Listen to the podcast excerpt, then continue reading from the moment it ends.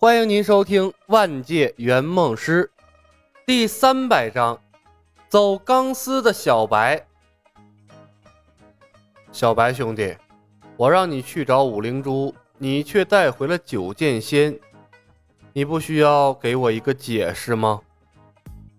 拜月教主的声音始终不急不缓。他的房间里已经被各种精致的科学挂图取代。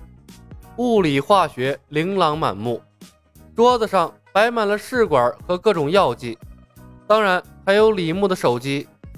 在拜月没有研究透彻异世界的学问之前，手机估计是不会还给李牧了。我想要御剑术。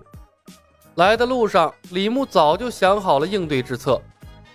教主，我们的世界武力更多的依托外物，个人素质并不发达。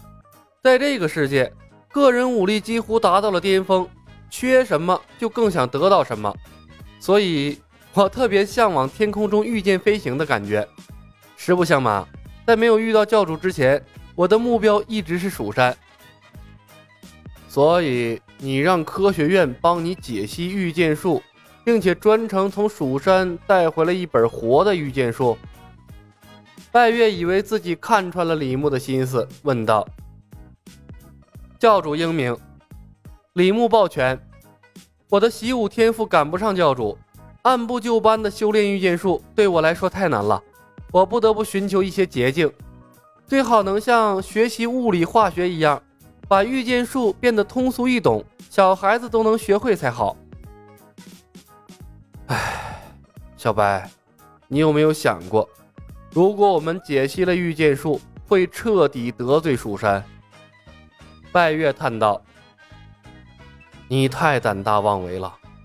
御剑术外泄，哪怕剑圣再顺其自然，也会和我们不死不休，对我们的计划不利呀。”李牧沉默了片刻。教主，任何逆时代而行的行为，终将被时代所抛弃。当我们足够强大，终有一日会和蜀山成为敌人。而且南诏国太小了。大规模的发展工业化，资源就会成为战争的导火索，不可避免。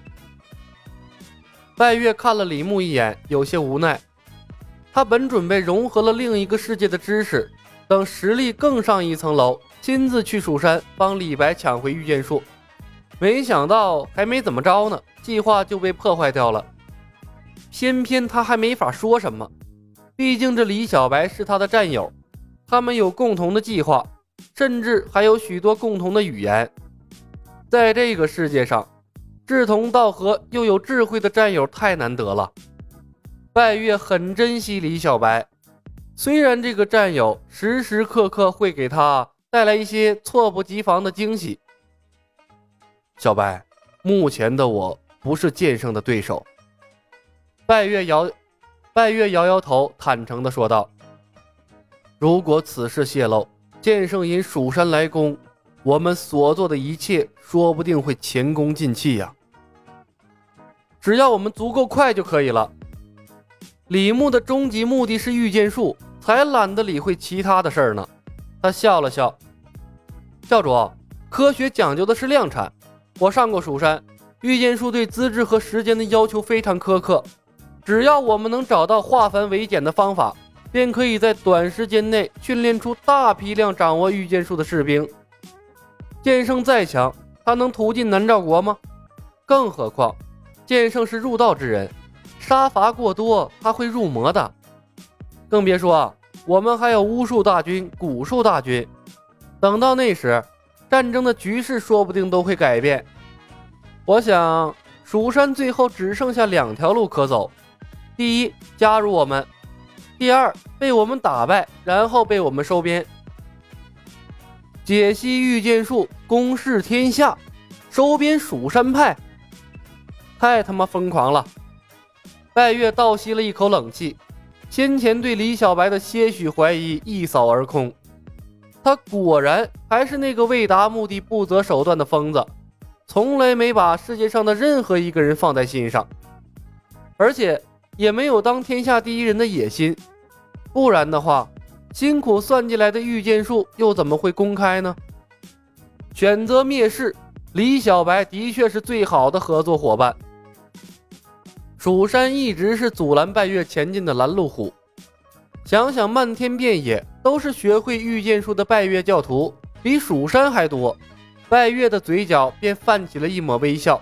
他被说服了。好，我们可以试一试，最好能把九剑仙留下来，参与到解析御剑术的工作中来。若论蜀山御剑术，没有人比他更精通了。李牧笑笑，我会想办法的，毕竟他是我的师傅嘛。解决了御剑术的问题，拜月说道：“小白，五灵珠掌握着世界的终极力量，将来打造出时空机器，少不了集齐五颗灵珠。土灵珠在赵灵儿手里，现在他们去找雷灵珠了。”李牧说道。等找到雷灵珠，所有人都会回南诏。其余的三颗灵珠暂时没有下落。火灵珠在女娲庙麒麟那里，风灵珠在金翅凤凰手里。拜月迟疑了片刻，这两颗灵珠我来想办法，你不用管了。关键是水灵珠，我也不知道下落，这是个大麻烦。水灵珠在十年前的李逍遥手里。李牧心里默默想到，不过这件事他是肯定不会告诉拜月的。御剑术到手了，他所有的心思都要用来攻略御剑术，再不想节外生枝了。毕竟啊，仙剑世界已经够乱了。九剑仙合家团聚，李牧没有打扰。原本的剧情里，九剑仙和阿奴相聚了没两天。再见面就死在了女儿手里了，妥妥的悲剧。现在呢，只要九剑仙脑袋没被驴踢过，不再想着和拜月为敌，估计是能落个完美结局的。从某种程度上来说，李牧已经实现了陈鱼让主角团都活下来的愿望。